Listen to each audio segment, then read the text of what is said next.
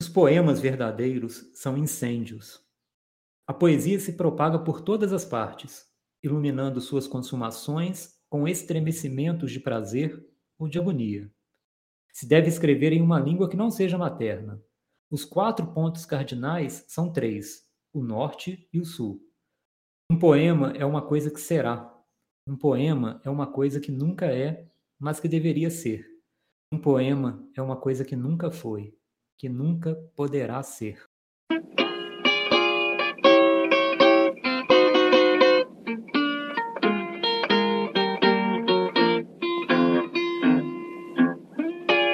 Early this morning, when you knocked upon my door. Olá, ouvintes do podcast Tempo Redescoberto. Sejam bem-vindos a mais um episódio, hoje com o programa Inventário das Sombras, no qual iremos conversar sobre o poema Altazor, do poeta chileno Vicente Huidobro. Olá, Fábio. Olá, querido ouvinte. Sim, hoje eu ia falar que a gente ia mergulhar na obra, mas é uma obra muito etérea e muito aérea, vamos falar assim. Então vamos lançar voo poético nessa poesia linda do Idobro. Vamos flutuar nela, né? Não vamos mergulhar, né? Exatamente. Então, William, vamos falar um pouco, né, para o nosso ouvinte, quem foi o Vicente Huidobro. Eu acho que é importante uma contextualização é, inicial, como a gente faz, né, tradicionalmente nos programas, né? Essas informações biográficas mesmo e mais é, gerais. É, o Vicente Huidobro, um poeta chileno, considerado um dos expoentes do criacionismo e depois, a partir do momento em que a gente começar a discutir o Altazor, eu acho que vai ficar mais claro, né, William, para o ouvinte, por que dele ser alinhado a esse movimento chamado criacionista, né, criacionismo poético.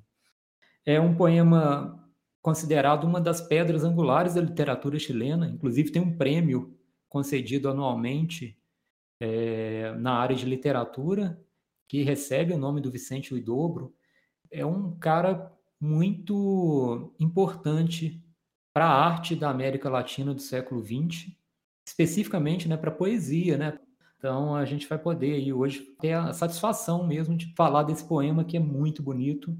Qualquer trecho que a gente escolha para ler, a gente vai se deparar com uma construção poética muito rica, é uma visão do mundo, de um mundo específico, né, um mundo criado pelo poeta, muito é, forte né, nas imagens, muito forte na linguagem, né?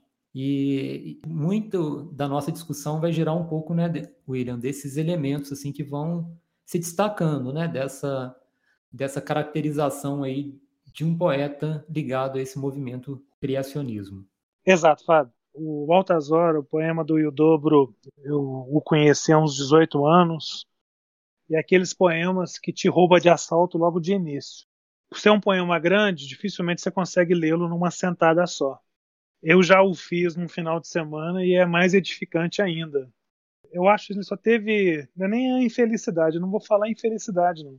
Acho que ele vou falar que ele teve a honra de ser um poema que está no mesmo momento da história da literatura ali, quando eu falo momento, não é data assim precisa, não, mas eu falo enquanto contexto.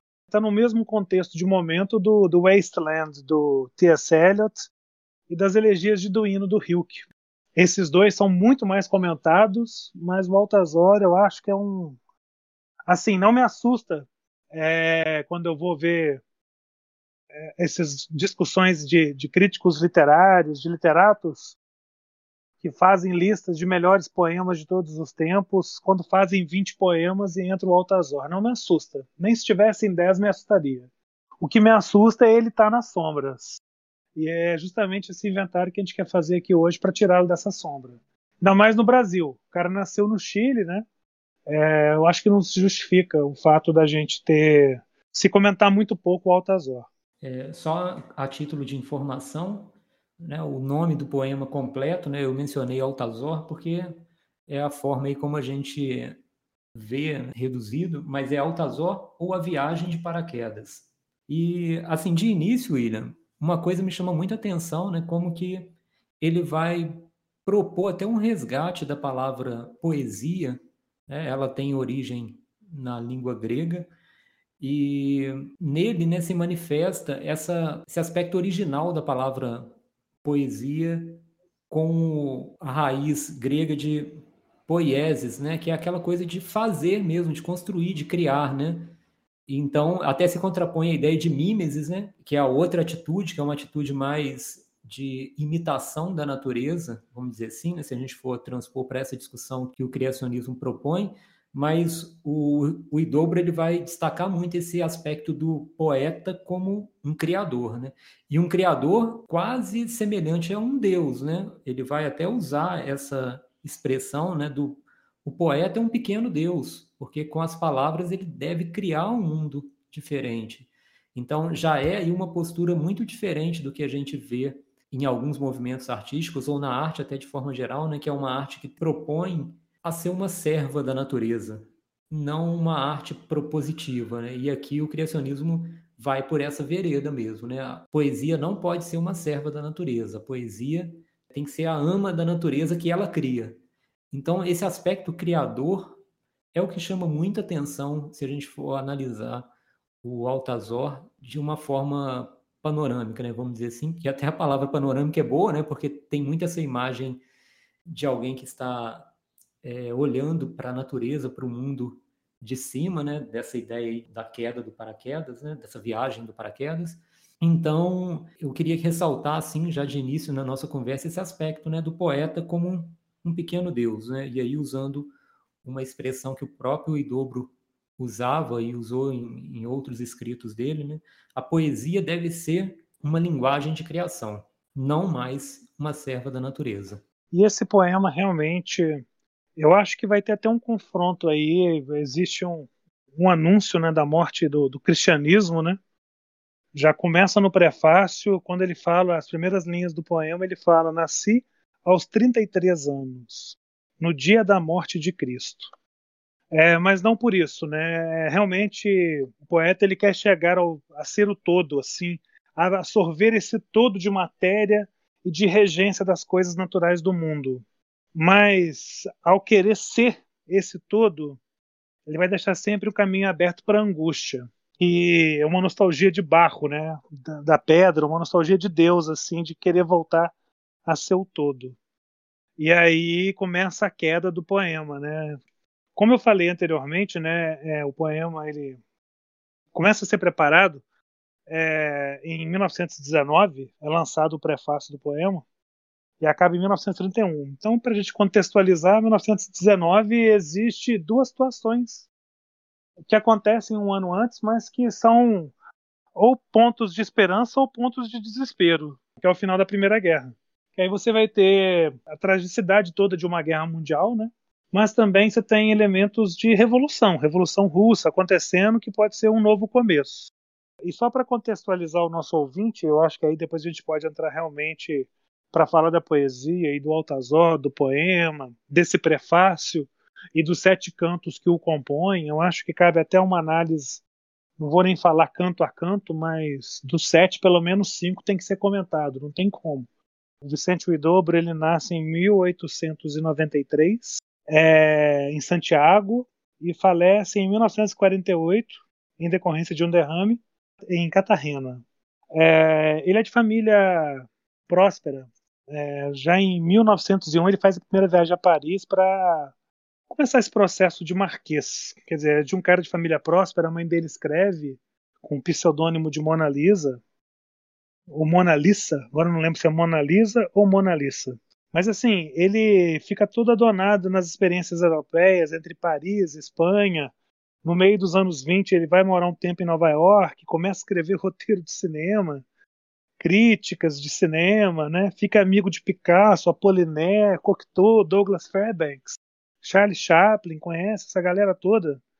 Então ele respira todo esse clima de vanguardismo do início do século passado, que passa pelo surrealismo, pelo cubismo e qualquer outro ismo que tenha a se propagado na arte no início do século passado, né? Para criar um universo realmente independente de símbolos e signos de natureza selvagem na floresta da língua, que é o criacionismo. que aí eu acho que amarra bem essa nossa introdução com, com o que a gente estava falando. E só para contextualizar, né, que eu falei, o Altazor, ele tem um prefácio de sete cantos, e são 2.232 versos. Quer dizer, ele realmente é de, de uma proficuidade que vai partir do todo absoluto desse nascimento, que nem eu li aqui agora para vocês, para a rarefação, para a nadificação do ser. É interessante, William, essa sua menção à Primeira Guerra, porque até uma passagem do poema acho que faz uma menção clara né, ao horror de quem testemunhou esse conflito, e aí uma interpretação muito subjetiva, mas me parece que até essa necessidade de recriação também vem um pouco da destruição dessa guerra da Primeira Guerra. A ideia, né, o sentimento de que o mundo precisava ser recriado é patente nesse momento e de alguma forma o Idobro entra com uma proposta de uma recriação não do nosso mundo, né, mas de criar um novo mundo por meio da poesia, por meio da linguagem poética, melhor dizendo. Né? A questão da linguagem é muito importante para ele. E você comentou, né, alguns aspectos mais de sentimento assim da obra eu vejo muito também o aspecto da solidão, que é a solidão de quem cria, né? É a solidão daquele que está sozinho diante de algo a ser criado, né? É a solidão de Deus. É aquele desafio diante de, do branco, do vazio, do que não está preenchido, né? Eu acho que ele vai é, desenvolver é, muitas variações dessa solidão ao longo do poema uma solidão que tenta ser preenchida pela criação, mas que de alguma forma permanece como um dado, porque o criador nunca é a criação. A unidade entre os dois, ela não é possível. Há sempre uma uma distância, e essa distância quando se trata do criador, por mais próxima que ela seja, ela é sempre o infinito, né? Então, é, essa solidão, para mim, é muito bem figurada por ele ao longo do poema. Né? É o criador que tenta preencher um vazio, tenta dar conta de uma necessidade, né? A criação é um impulso incontrolável para aquele que precisa executar a tarefa, mas de alguma forma ele percebe que a criação cria uma unidade com a criação, mas nunca com o criador. Verdade. E Altazor vai ser esse testamento singular, né? Que é o abismo humano mesmo. Que a partir de, de, de palavras, né, nutrindo-se das palavras, elas vão devorando o Criador até o silêncio. E é isso que a gente vai encontrando no, no, no perpassar do, dos cantos assim. Mas um silêncio ainda maior que o próprio silêncio. Então começa um poema todo etéreo, de viagem aérea, aí você passa pelo momento da queda, mas vai chegar um ponto que vai atingir a nadificação mesmo, assim, um ponto em que não se almeja mais ser, e nem significados essa imagética uidobriana dentro do poema, assim, que ele vai criando, é muito rico de imagens. Me parece uma tela branca que o tempo todo está vendo imagens, assim, numa montagem meio que Disga Vertov, do homem com uma câmera, assim. Você vai vendo essa imagética luxuriosa do, do Idobro, assim, no, no, no poema, né? Cada vez mais conforta no espectro de indescritível beleza da, das coisas que ele narra, assim mas que vai migrar cada vez mais para os silvos e sons bêbados do final. O que acontece, na verdade, é que o Idobro ele vai despojando pouco a pouco a linguagem da sua carga de significação, daquilo que ela significa, enquanto poesia, enquanto significação. Para que nos últimos cantos as palavras passam a não significar nada, mas a ser. Vai ser uma semente, um solo, um silvo, uma possibilidade de criação de um admirável mundo novo. E essa nonsense de significação que ele vai criando assim, esvaziando o vocábulo de todo e qualquer sentido possível, nos remetendo, nos colocando num, num vácuo de espaço infinito assim. E por não ser nada, o final, né, vai voltar para o silêncio absoluto, ou seja, a pré-coisa da, da, da, situação assim. Só um, um parênteses, tá?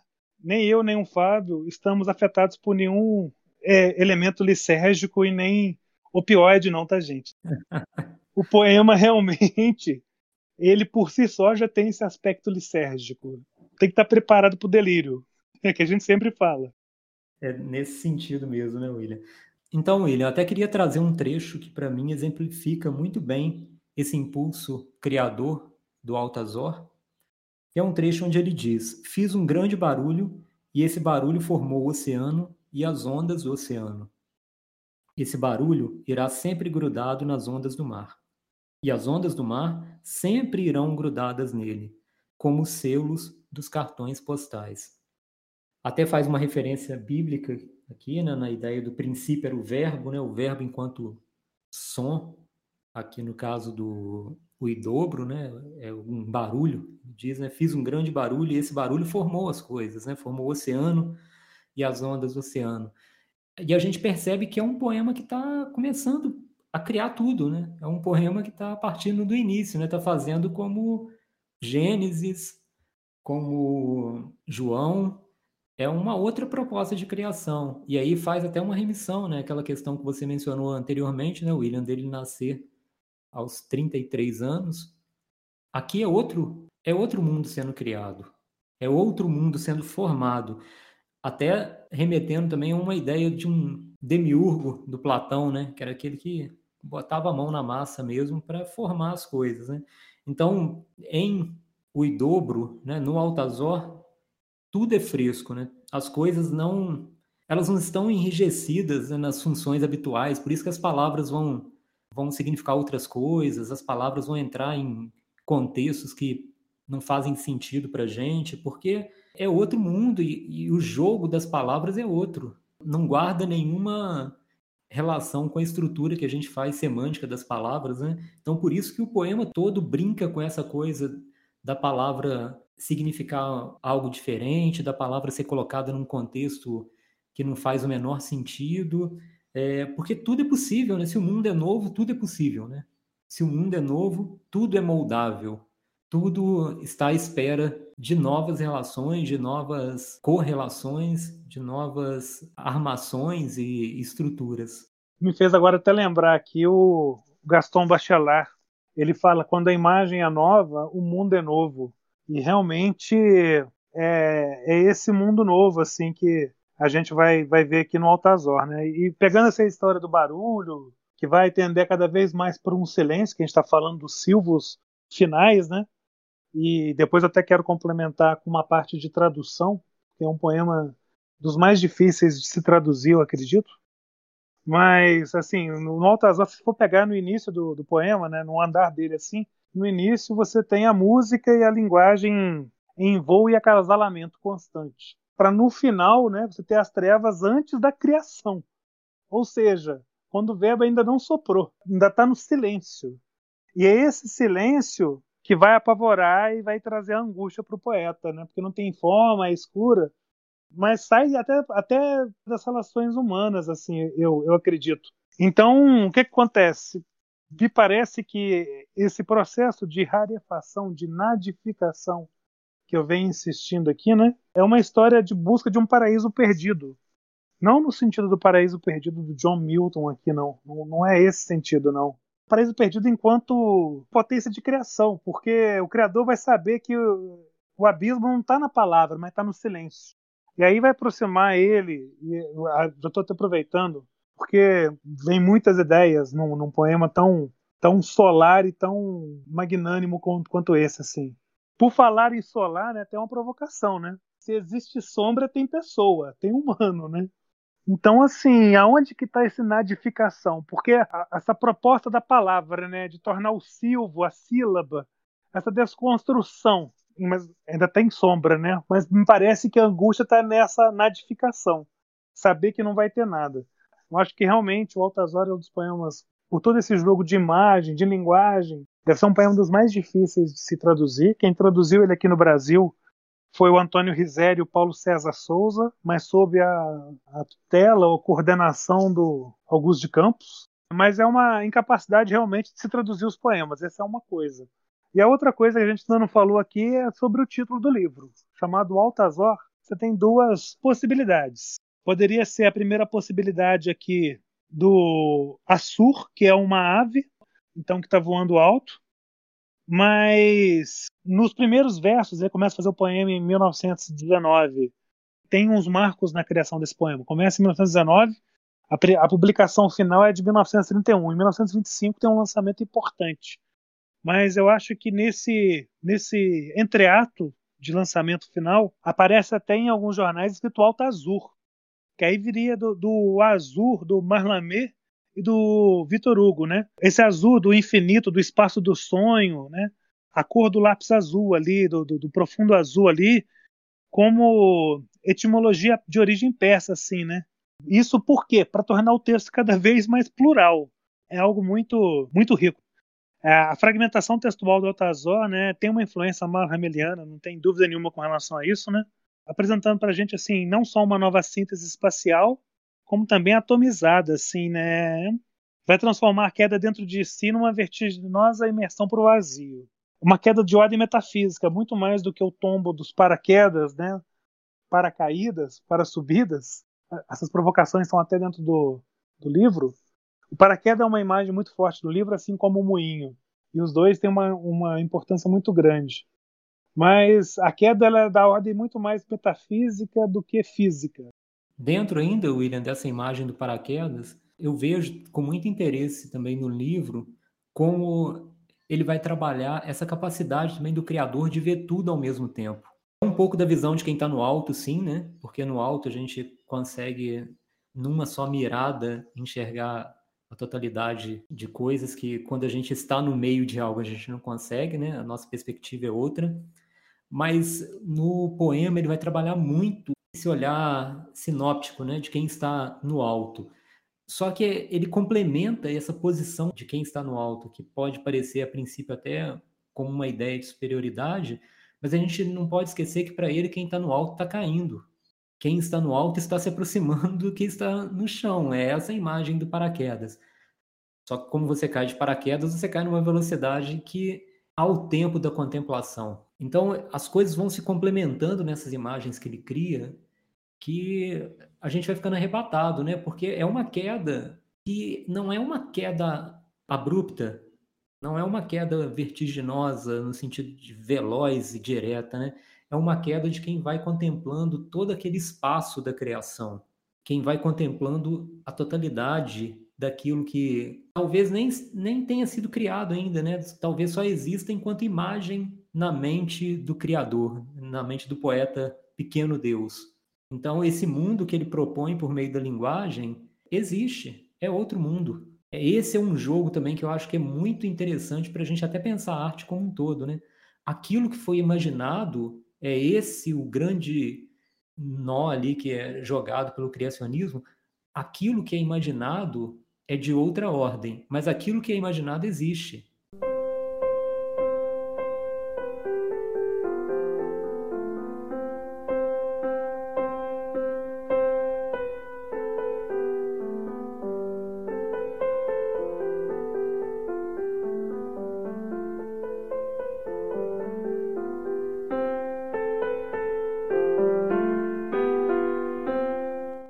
Então tem um trecho que eu acho que exemplifica bem também essa minha fala aqui, né, sobre a imagem de alguém caindo de paraquedas, né, do pequeno Deus caindo de paraquedas e criando nessa queda, que é uma queda dentro de si mesmo, como você bem mencionou, né?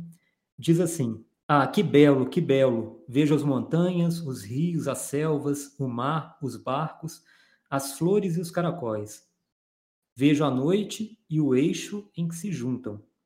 Ah, eu sou Altazor, o grande poeta, sem cavalo que como alpiche, nem esquente sua garganta com claro de lua, a não ser com meu pequeno paraquedas, como um guarda-sol sobre os planetas. Talvez é aí mesmo o título, né, com essa ideia do Altazor, brinque muito com a, com a ideia da altura mesmo, do alto, né, da posição de estar no alto, porque é alguém que vê desde o planeta até o caracol, né? Isso é muito bonito, né? Tá tudo junto na imagem do poeta os planetas e o caracol, o micro e o macro, que é o mundo dele, né? O mundo que está sendo criado nessa nessa queda. Então é, são coisas assim que a gente vai lendo o poema e é algo tão rico nesses detalhes, nessas imagens que ele realmente cria, né? E aí a gente pode usar a palavra criar no seu sentido literal, né? Retomando aquela ideia da poiesis, né? Ele cria, ele cria na queda. Exatamente. E assim, é, você falou a história da, da, dessa parte do alto, eu, me veio uma ideia aqui que o habitat poético de Altas Horas ele é realmente esse espaço aéreo assim. Aéreo que eu falo é um espaço realmente acima das coisas. Mas nesse acima, o poeta pássaro está solitário ali em cima ali. Nessa imensidão de vazio ou de, de plenitude de universo é que vai ter em todo o poema essa fase de contemplação, vai passar pela blasfêmia, mas por fim a recriação. É, eu costumo brincar que eu falo que o Altazor é a divina comédia aos avessos. As fases assim de purgatório, céu e inferno no Altazor não estão muito bem definidas, não. Elas podem coexistir. O que você leu agora, assim, né? E essa linguagem poética do Iodobra, assim, né? Como, como que a linguagem poética dele é uma forma de pintura, assim, mas também de cântico, né? Ele fala do, da morte do cristianismo, mas ao mesmo tempo tem um aspecto muito religioso de sacralidade, de sagrado das coisas. É, é um poema feérico, esférico, ovalar, e tem até uma provocação, né? Porque ele tem sete cantos. Vai romper com essa estrutura clássica de composição de dez cantos, da poesia épica, né? Vai ter esse sabor realmente cosmogônico, épico, lírico. E no épico ele vai estar cada vez mais próximo de Walt Whitman, com esse verso largo, marítimo, plural, cantando na primeira pessoa, né? Mas que paradoxalmente essa primeira pessoa é um coletivo, né? É um eu de natureza, de fauna, de campo, de todos os homens. Enfim, a voz do Altazor ele vai comunicar liricamente com o mundo todo, humano, vegetal e natural, e mineral, né? Vamos falar assim. Mas numa integração, num júbilo maior, total e cósmico.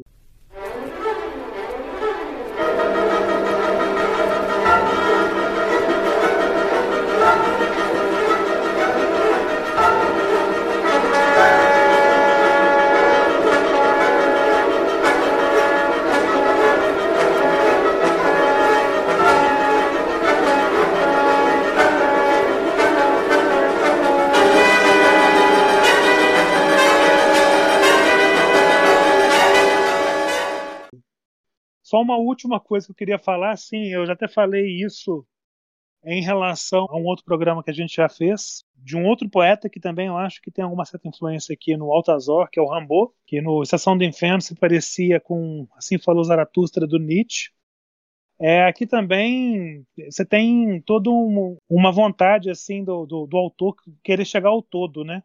Assim como o Zaratustra também, mas ele, ele, ele tem essa parte aérea de Zaratustra, mas Lá em Zaratustra existe a contemplação do abismo, e aqui em Altazor você vai ter a contemplação da morte. Mas não é aquela morte, não é um chamado para a morte, não. É morte de alguma parte do mundo para a recriação do outro, surgindo outros mundos, né?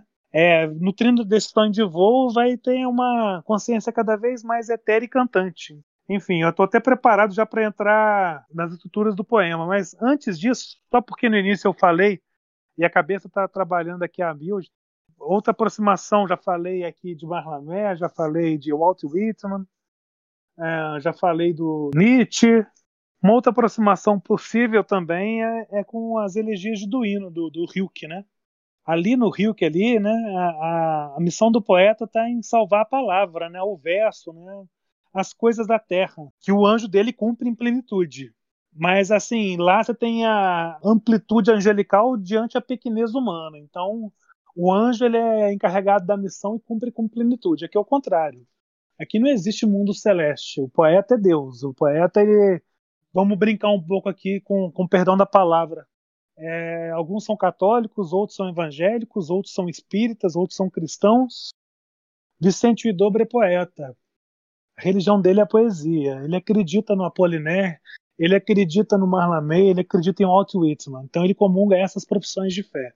Então, aqui é o homem, é o homem se fazendo uma dimensão gigantesca.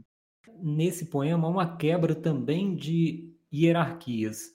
Uma dessas quebras eu vejo com relação ao ser humano.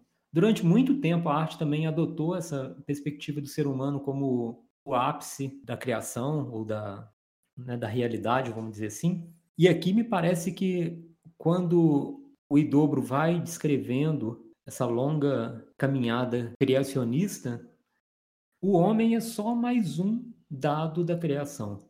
O homem está no mesmo patamar da flor, da poeira, dos planetas Nesse ponto, eu acho que tem também uma provocação que é muito interessante, né? Um poema que recoloca é, uma outra possibilidade de criação em que o homem deixe de se enxergar como o zênite de algo e comece a se ver como outro ponto da criação. É, um ponto sem nenhum tipo de privilégio específico.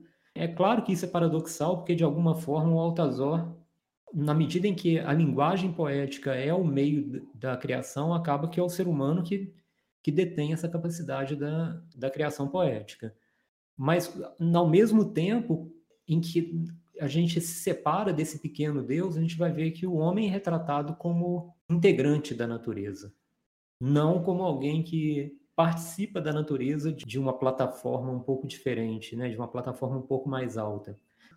Esse redimensionamento ele ocorre também com outras realidades, né? com outras grandezas. O planeta tem a mesma importância é, de um inseto, então, essas imagens vão brincando e vão desconstruindo até estruturas hierárquicas que a gente até inconscientemente absorveu né, ao longo da história da arte, a história da humanidade, né, dos astros serem louvados por uma grandeza e um poder descomunal, é, de algumas forças da natureza serem colocadas num âmbito é, específico de poder é inacessível ao ser humano no seu entendimento normal. E aí essa desconstrução também dessa hierarquia das coisas é bonito demais também no poema, né? Porque a gente vê a beleza da, das pequenas coisas que vão se colocando no mesmo grau de intensidade, porque é um grau ontológico, né? Aquela questão da existência. A existência está sendo conferida naquele momento pelo pequeno Deus. E essa existência é distribuída. Não há um mundo já viciado em estabelecer rankings, né, em estabelecer divisões, em estabelecer hierarquias, em estabelecer é, agrupamentos de coisas que vão se sobrepor às outras. Esse frescor desse mundo do Altazor é uma das coisas mais arrebatadoras assim para quem lê o poema, né? Se você se permite entrar nesse mundo que o poeta criou, quase que uma viagem cósmica mesmo, né?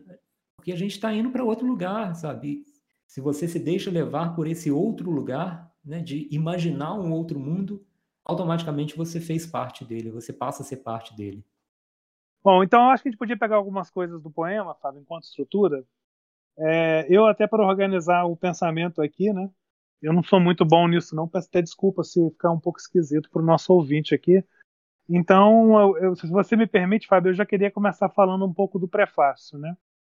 Sim, na verdade, até, William, a gente se empolgou aqui um pouco na, na discussão e eu já acabei meio que falando do, de vários trechos do poema, sabe? Então eu quero mesmo agora ouvir aí a sua, sua leitura né, dessas partes, porque assim o que eu teria para dizer a partir de agora seria já o, o, final, sabe? Porque eu me empolguei aqui na discussão e acabei já trazendo até citações que eu ia deixar né, para cada canto, mas é como você disse, né? O papo foi fluindo assim, eu acabei me empolgando e, e trazendo coisas que eu traria em outro momento, sabe? Mas fica à vontade aí, manda ver. É o sabor da queda, né, Fábio? É, é a rapidez com que se cai, né, para deixar sua imagem gravada na pedra, como diz uma parte do poema que é linda. Mas enfim, então agora eu acho que vou fazer então uma leitura, Fábio. Mas só antes de eu entrar no prefácio e nos sete cantos, só quero contextualizar o nosso ouvinte que esses sete cantos do poema eles estão escritos de, foram escritos na verdade de forma totalmente descontínua. Surge inicialmente como um fragmento. Antigamente tinha um fragmento, cada um desses fragmentos tinha um título. Só depois eles se tornaram os cantos. Então isso também eu acho que é uma coisa importante. Mas já vamos começar com o prefácio. E aí já tem uma ruptura, uma quebra. Porque, diferente dos sete cantos que a gente tem no Altazor, o prefácio ele é apresentado como prosa e não como poesia. E nessa prosa, né, que abre o poema, alguns estudiosos veem até como pós-fácil, que corresponde ao caminho interior do poema, entendeu? O percurso pelo qual os cantos vão ter que passar. Então é um prefácio, mas que tem conotação de pós-fácil também. Eu acho que isso é uma coisa interessante. Um outro, um outro ponto interessante sobre o prefácio que eu quero destacar é do personagem Altazor, né? Nesse prefácio ele está é um adolescente, né, gente? 33 anos, você é adolescente, né? Então vamos falar a verdade. Ainda mais hoje que a, a expectativa de vida aumentou muito, então o cara é um adolescente. Então ele está irradiando simpatia, ele é leve, né? É, é, ele viaja por esse espaço todo estelar e se, e se compraz assim um texto de gozo, o Altazor. Aqui a morte ela não se prenuncia, tá, gente? Parece que a morte não, não existe nesse espaço sideral. Ele está com esse paraquedas, está vagueando, né? Meio que contrariando todas as forças da gravidade, né? Parece que a força da gravidade não tem efeito sobre ele ali, antes de começar a vislumbrar a queda e a sensação de morte. É, e sobre essa história da morte, no final, se te falar no início, eu falo no final o que está no túmulo do Idobro. Então, do, do prefácio que eu tinha para falar é isso. Se o Fábio não tiver nada, eu vou dar sequência aqui, tá, Fábio? Eu queria só destacar, assim, eu acho o prefácio um dos trechos mais bonitos, assim, do poema, sabe? Já te ganha ali, né, de início, né, William? Já lendo o prefácio, você já sabe que está diante de algo especial, de uma obra realmente especial. Sim, sim, concordo. E no canto 1, um, a gente já tem já a identificação do Altazor com Deus. É uma voz no universo que está conclamando assim uma ordem metafísica que vai mudando né, nessa voz falante entre o profético e o burlesco o tempo todo. E também vai aproximar bastante do canto marlameliano, né, o canto do poema solitário ali, diante daquele universo. A viagem do canto 1 vai terminar numa queda, numa queda, perdão, e o espírito vai se encontrar sozinho, não diante de Deus, mas diante de um espaço sem nome e sem limite. Uma, uma imensidão de plenitude de nada.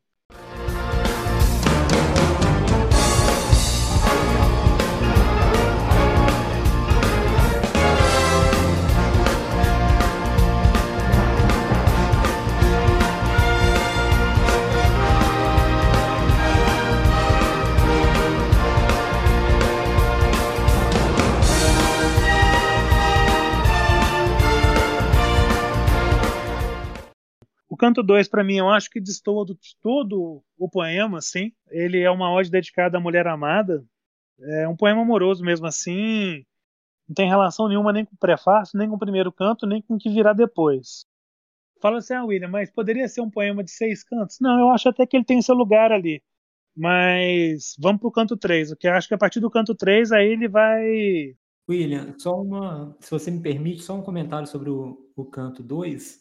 Eu tenho uma interpretação de que há uma, um entendimento especial da mulher nessa criação.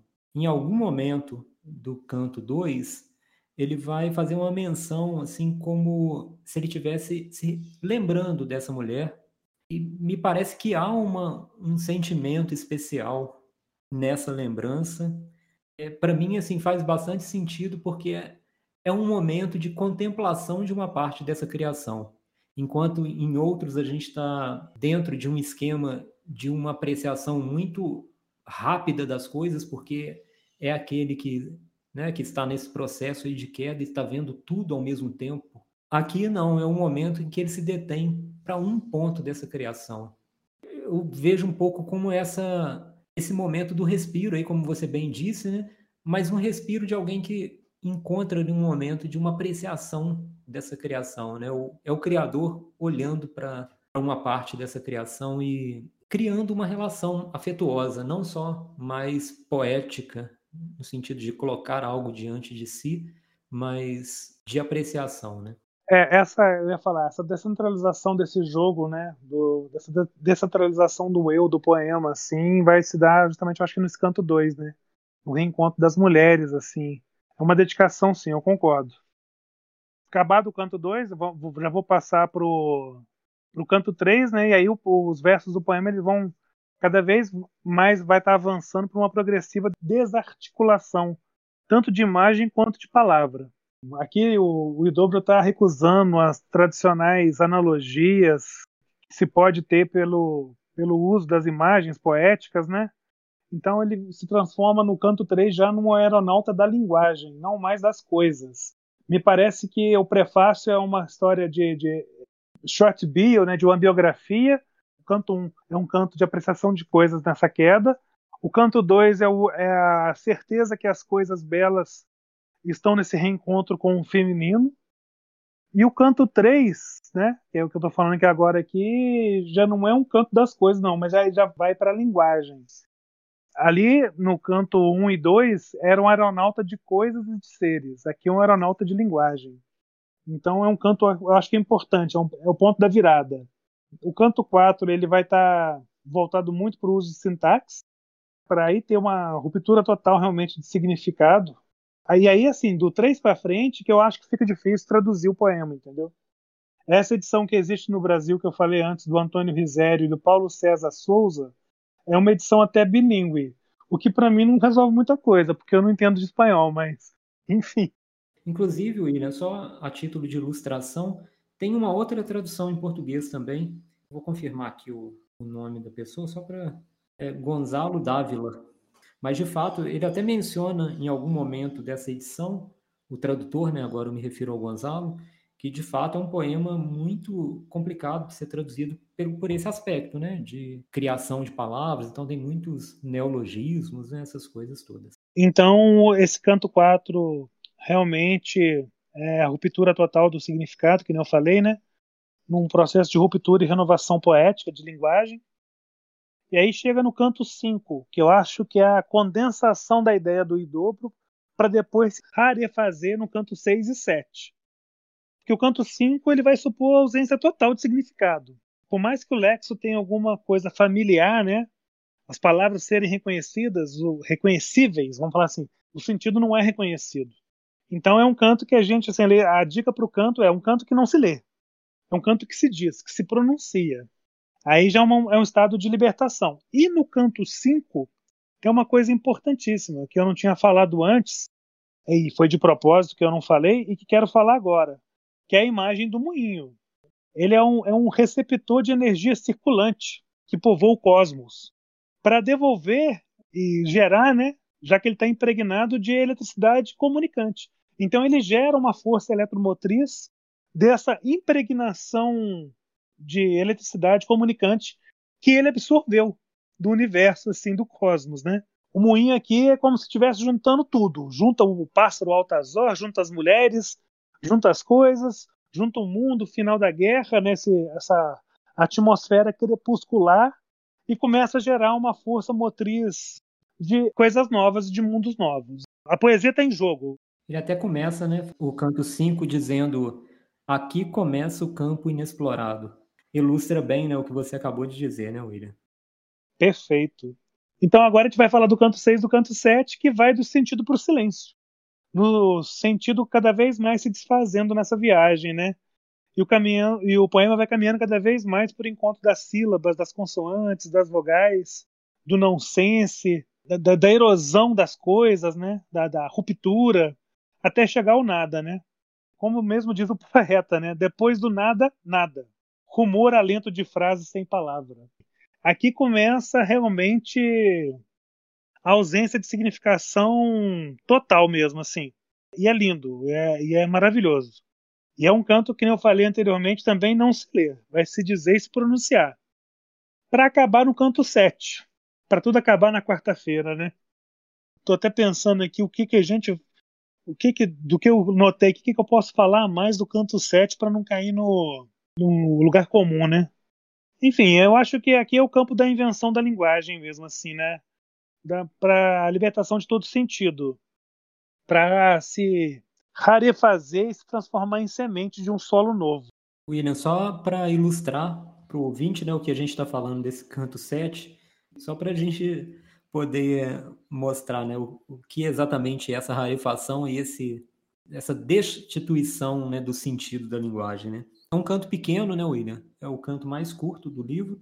Ele escreve assim: luz puzenho, solinário, aururário, ulisáureo, lulilá, ilibarca, murilonha, ormajaula, marijalda.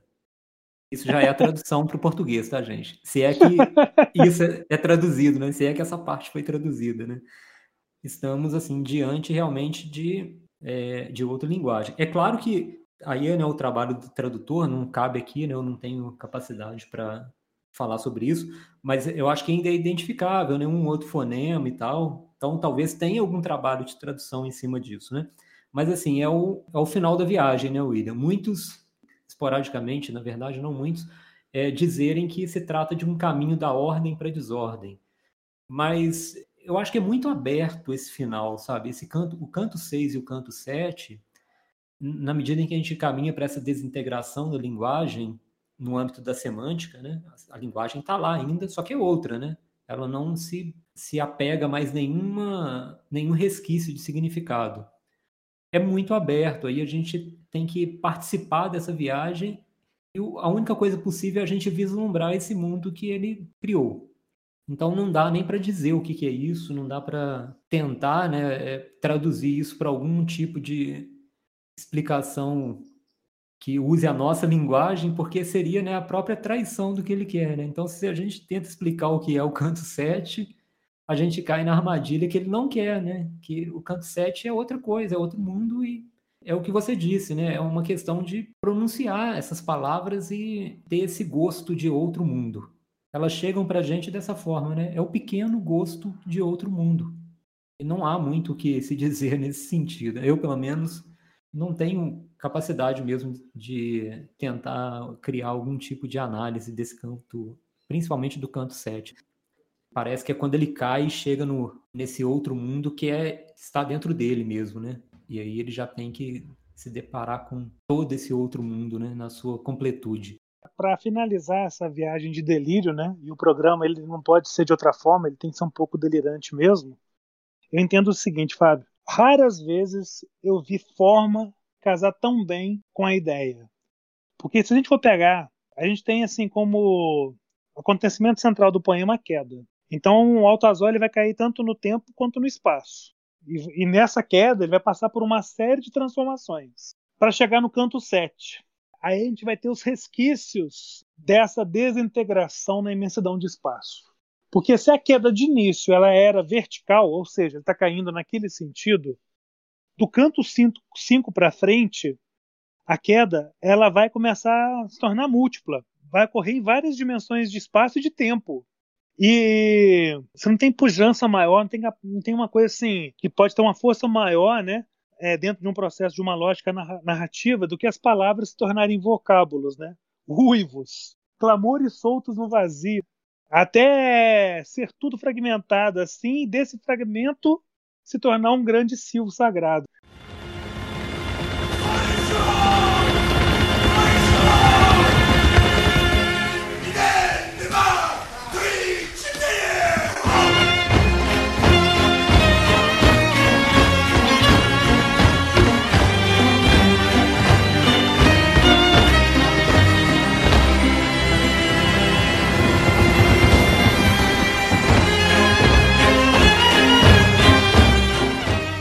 É por isso que eu acho que o poema ele é existencial, ele é metafísico, ele é denso, ele olha para a morte, mas olhando para a morte para reconstruir algo novo, para fazer uma nova vida.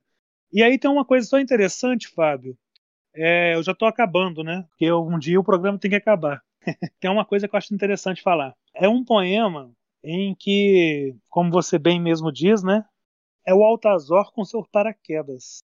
E aí a figura do paraquedas. Está falando de século XX, de início do século XX. Você não está aqui com a imagem de um, de um aviador ou de um possível aeronauta que nos anos 60 se concretizou nesse aeronauta moderno. Na verdade, o Altazor ele é um, uma espécie de um Ícaro moderno assim.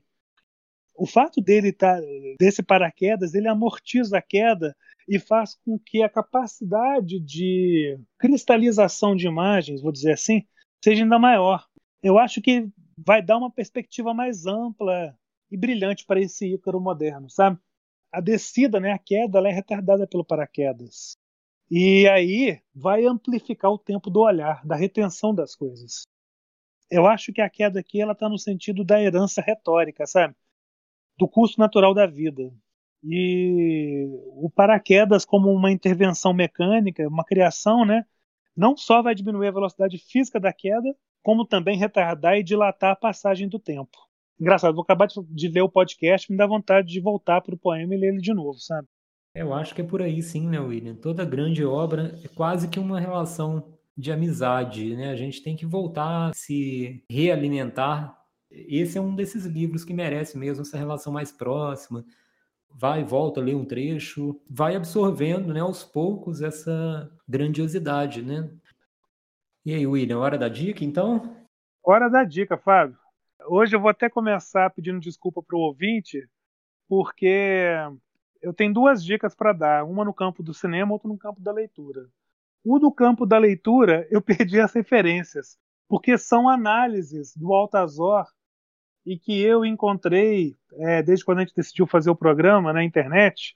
Então lá, coisas assim, escritos por brasileiros, uma, uma da Universidade de Santa Catarina, que eu achei muito rica, e que eu acho assim, depois de ler o poema, vale a pena consultar como análise, que é um trabalho muito bem feito, realmente assim, é digno de nota. Eu vou fazer o seguinte, eu não vou indicá-los aqui agora, mas quando a gente publicar hoje, quando estiver publicando, nos, nos, comentários eu deixo o nome das duas dicas aí que eu tenho para fazer na parte da literatura.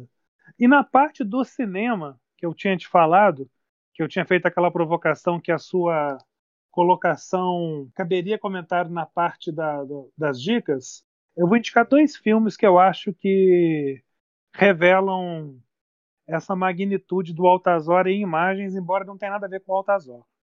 O primeiro deles, em menor escala, é O Mensageiro do Diabo, de Charles Lawton, de 1955.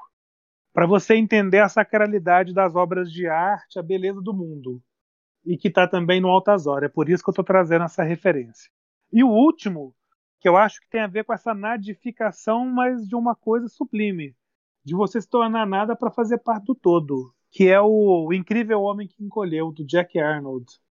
Eu acho que tem muito do Altazor, eu acho que é até involuntário, dificilmente Jack Arnold deve ter lido o Idobro, embora o Idobro tenha tido amigos né, quando ele morou em Nova York, e o, e o Incrível Homem que Encolheu é baseado em outro, em outra peça, em outro romance. Mas é essa situação da do, do, do, ser ser contemplado cada vez mais como duração de tempo e não como coisa. Essas são minhas dicas, Fábio. Bom, William, a minha dica fica como um curta-metragem disponível no YouTube chamado Vicente, primeiro nome né, do poeta e do Vicente Rui Dobro. E assim, eu não posso falar muito sobre o curta porque eu vou acabar estragando né, a surpresa aí de quem porventura vier assistir. Mas eu acho que ele tem uma sacada muito legal. Embora não seja um grande curta-metragem assim, né, se a gente for considerar como um todo, mas eu acho que tem alguns pontos que ele captou bem essa, essa ideia da obra, né, do poeta como um criador. E aí eu deixo para o ouvinte que assistiu o filme quiser depois que a gente fale né, sobre o curta-metragem, que deixe um comentário no nosso perfil no Instagram ou no YouTube e aí a gente pode conversar sobre o curta, sobre impressões. Eu acho que é legal ter essa conversa também, mas assim, eu não vou me adiantar agora, porque né, como é um curta-metragem, qualquer coisa que eu diga aqui vai acabar comprometendo um pouco aí a, o espectador, né? Perfeito, Fábio. Fiquei devendo, eu falei que eu ia comentar algo que eu queria falar no início, eu acabei me esquecendo, ia falar no final, e eu falo e me despeço, depois a gente já pode dar por satisfeito, né? Bem representado aqui o Altazor é o seguinte: é, no túmulo do Vicente Huidobro está escrito o seguinte. Eu acho que isso é interessante a gente pegar. Aqui jaz o poeta Vicente Huidobro. Abri a tumba. No fundo da tumba se vê o mar. A gente falou desse, desse poema de queda aqui, de, de trânsito, né, que é o Altazor. E para quem tiver interessado nesse processo de combinação de som e silêncio, de uma análise metafísica da existência. Poucas obras serão tão ricas e, e avassaladoras como Altazor. Pode gerar uma angústia inicial, mas o júbilo final vai ser enorme. É óbvio que antes dessa desintegração e nadificação que sugere o poema. E por essa desintegração, eu já me desintegro aqui, Fábio, me despedindo de você e dos ouvintes e até a próxima. Beleza, William. Assina embaixo aí, né, nas suas palavras finais. Agradeço mais uma vez, né, a audiência de vocês. É muito importante, né? A gente faz esse podcast com esse intuito mesmo de conversar, né, propor diálogos. Então, quem gostou do podcast, quem acompanha o Tempo Redescoberto, que indique para amigos que curtem, que gostam de arte, de música, de cinema, de pintura, de livros. Também nos sigam nas redes aí, né, no nosso canal no YouTube, no perfil no Instagram. Me despeço mais uma vez, deixo um grande abraço e até o próximo episódio.